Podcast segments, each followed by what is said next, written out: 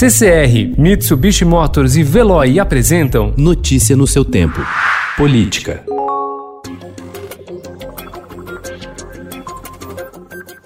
O ministro do Supremo Tribunal Federal, Ricardo Lewandowski, determinou ontem a divulgação de exames de Covid-19 realizados pelo presidente Jair Bolsonaro, atendendo a um pedido do Estadão, que recorreu à Justiça para garantir o acesso à informação de interesse público. A defesa do presidente travou uma batalha judicial de um mês e meio para não expor os documentos, mas se antecipou à decisão do STF e encaminhou ao ministro três laudos com resultado negativo em nome de outras pessoas.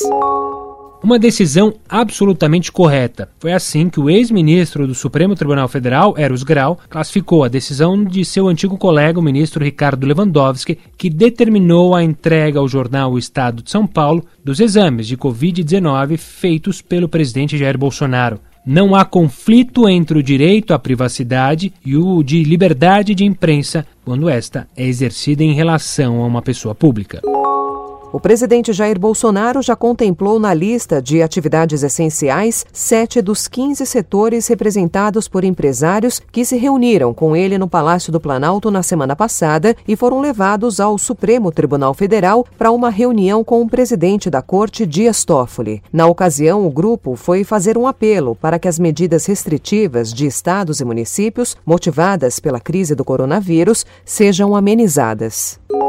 O presidente Jair Bolsonaro afirmou ontem que o ministro-chefe da Secretaria de Governo, Luiz Eduardo Ramos, se equivocou ao confirmar em depoimento no dia anterior ter havido menção à Polícia Federal na reunião ministerial do dia 22 de abril. A versão de Bolsonaro negando ter citado a PF no encontro contraria também declarações do ministro do Gabinete de Segurança Institucional, Augusto Heleno, que relatou ter havido citação à PF quando o presidente cobrou relatórios de inteligência. Notícia no seu tempo. Oferecimento CCR e Mitsubishi Motors. Apoio Veloy. Fique em casa. Passe sem filas com o Veloy depois.